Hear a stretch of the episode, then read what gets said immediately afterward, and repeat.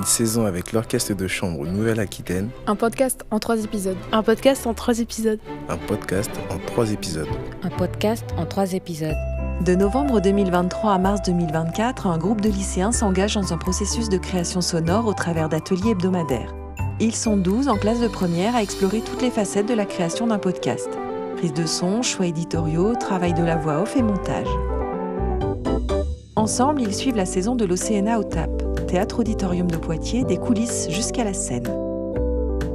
Ils découvrent l'univers de la musique symphonique et se posent de nombreuses questions. L'Océana, ça existe depuis quand? Et ça joue quoi comme musique? Il y a combien de musiciens? Il y a quoi comme instrument? Pour chaque épisode, ils promènent leur micro et rencontrent les musiciens, l'équipe administrative, le chef, le directeur artistique, les techniciens. Grâce à eux, vous allez tout savoir sur l'Orchestre de Chambre Nouvelle-Aquitaine au sein de son lieu de résidence, le Théâtre Auditorium de Poitiers. Bienvenue dans cette aventure collective au cœur de la musique et du son. Épisode 1. Des musiciens, un orchestre. Mardi 12 décembre 2023.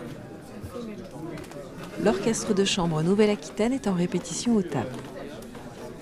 Les musiciens se retrouvent dans le foyer des artistes pour évoquer leur actualité et échanger entre eux avant la répétition. Les lycéens, eux, sont dans les loges de trois des instrumentistes, curieux et impatients. Fansou veut en savoir plus sur le rôle de premier violon de François-Marie Drieux. Talia veut découvrir les instruments que Thierry Briard, percussionniste, joue en concert. Et Aminata, qui joue de la trompette jazz, veut comprendre pourquoi Anne Chamussy a choisi le hautbois. Alors le rôle du, violon solo, c'est euh, hiérarchiquement, ça se place directement après le chef d'orchestre. Ça permet une sorte de relais de son information. Ça permet aussi finalement de proposer des modes de jeu, ce qu'on appelle des modes de jeu, donc finalement se mettre tous un peu d'accord entre les cordes et jouer de la manière la plus identique possible. Ça permet de faire un lien aussi avec la famille des vents ou la famille des percussions. Donc ça demande à ce poste beaucoup d'ouverture sur tous les membres de l'orchestre et tous les instruments différents. Le flexatone.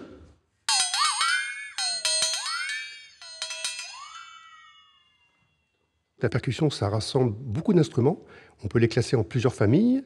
Il y a la famille des pots avec les timbales, les caisses claires, les tambours, la famille des claviers avec le xylophone, le vibraphone, le marimba, le glockenspiel, la famille des métaux avec les cymbales, les tam, le gong. Je suis tombée amoureuse du hautbois quand j'étais toute petite. C'était un instrument qui jouait très en face et aussi très souplement. Ça faisait paf. Dans l'orchestre, on est dans les aigus avec euh, la flûte, euh, la clarinette. Et donc on ressort beaucoup. C'est ça que j'aime aussi. C'est un instrument en bois, en trois parties. Il y a un corps du haut, corps du bas et le pavillon. Et surtout, j'ai une hanche, une hanche double qui est faite en roseau. Donc c'est une hanche, je la trempe dans l'eau pour qu'elle s'assouplisse et surtout que le roseau vibre. Et c'est ça qui va créer le son. Mon instrument, sans une hanche, il n'y a rien qui sort. Si je mélange, la vibration se crée et le son se crée. Nous faisons partie de la famille des anges doubles et des instruments avant aussi. Donc il y a la flûte, le hautbois, le corps, le basson, et puis tous les cuivres, le corps, la trompette, le trombone. Le bâton de pluie.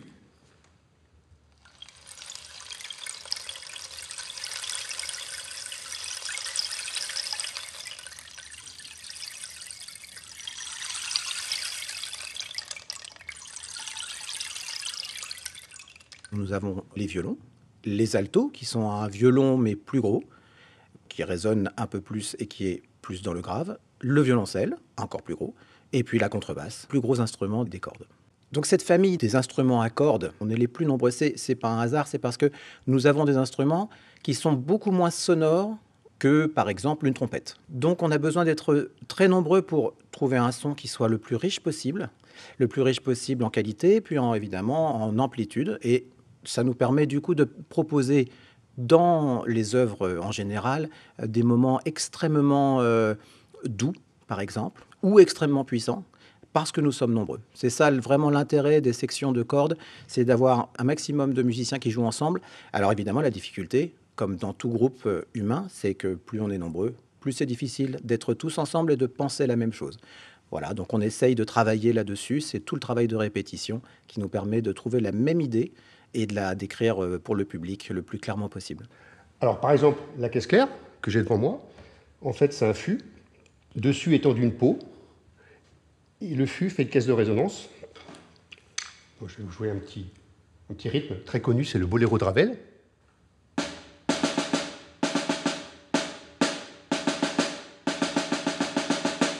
Les percussions se situent toujours au fond de l'orchestre.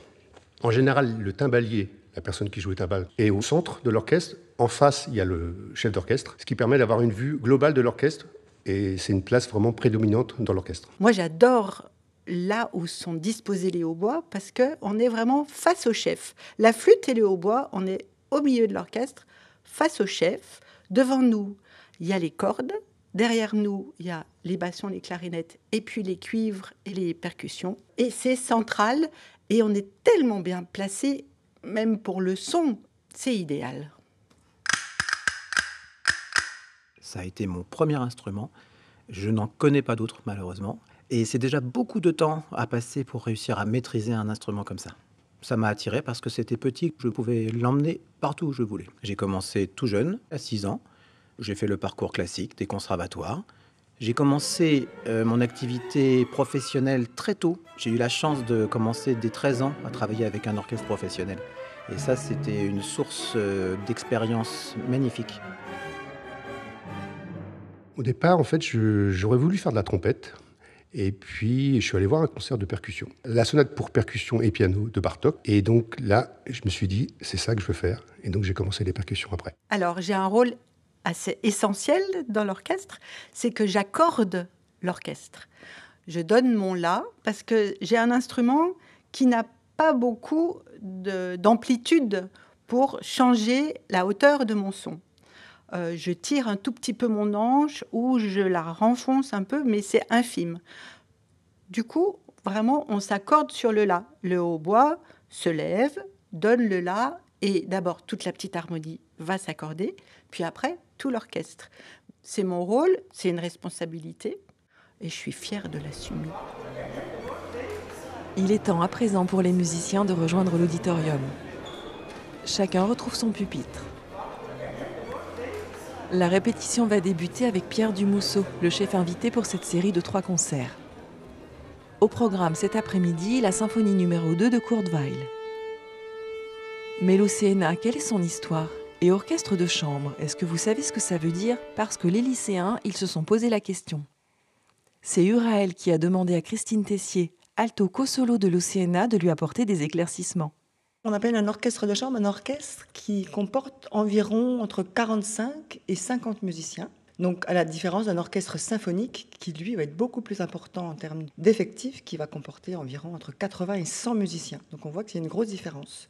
Et donc, l'Océana, c'est effectivement un orchestre de chambre. On est une cinquantaine de musiciens. L'Océana, qui avant s'appelait l'Orchestre Poitou-Charentes, alors il existe depuis 1981. Et puis ensuite, il a changé de nom en 2017 avec la Grande Région. Et donc, il s'est appelé Orchestre de chambre Nouvelle-Aquitaine, OCNA. On est une cinquantaine de musiciens, on va dire, euh, qui faisons toutes les séries.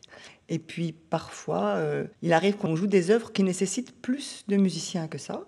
Donc on fait appel à ce qu'on appelle des supplémentaires, c'est-à-dire des musiciens qui viennent nous renforcer et qui nous permettent de jouer des œuvres qui nécessitent un effectif un peu plus important. On est presque entre 25 et 30 concerts par an. Donc il y a les concerts avec la grosse formation, donc de 45 musiciens. Mais il y a aussi des concerts, on a beaucoup de formations, ce qu'on appelle nous de musique de chambre. Donc ce sont des formations qui sont réduites, ça peut aller de 2 jusqu'à 5 musiciens par exemple. On se déplace plus facilement et on fait aussi des concerts en petite formation. Donc en ce qui me concerne, par exemple, moi je fais du quatuor à cordes avec des collègues de l'orchestre, c'est-à-dire on a deux violons, un alto, donc ça c'est l'instrument dont je joue, et un violoncelle. On va à la rencontre souvent dans les écoles et donc on fait des concerts en lien avec le concert en grande formation qu'on va faire un petit peu plus tard. On fait ses concerts aussi assez régulièrement, donc en petite formation. Mais il existe aussi un quintet de cuivre, un duo bois-violoncelle. Il existe pas mal de petites formations qui sont faites avec les musiciens de l'orchestre de l'OCNA.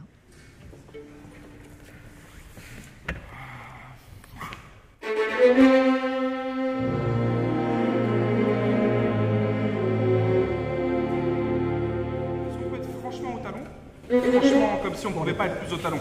On l'est déjà, mais soyons-le tous. euh, voilà, exactement là. Encore.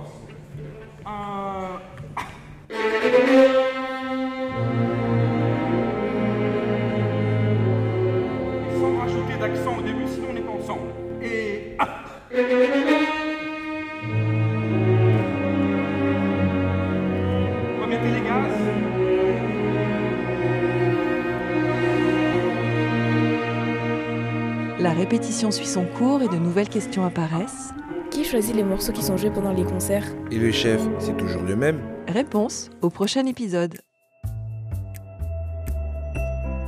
Une saison avec l'OCNA, un podcast en trois épisodes, est le résultat des ateliers menés avec des élèves en classe de première métier de l'accueil du lycée professionnel du Dolmen à Poitiers. Aminata, Divine, Fonsu, Hélène, Lisbeth, Lou, Cérine, Talia, Théo, Uraël, Alizé. Conception, animation des ateliers et réalisation des épisodes, Caroline Borda, autrice pour Inouï, le podcast qui documente la création. L'Orchestre de chambre Nouvelle-Aquitaine est artiste associé en résidence au TAP, Théâtre Auditorium de Poitiers. Ce projet est soutenu par la Direction régionale des affaires culturelles Nouvelle-Aquitaine et la délégation académique à l'action culturelle du rectorat de Poitiers. Une saison avec l'Orchestre de chambre Nouvelle-Aquitaine. Un podcast en trois épisodes.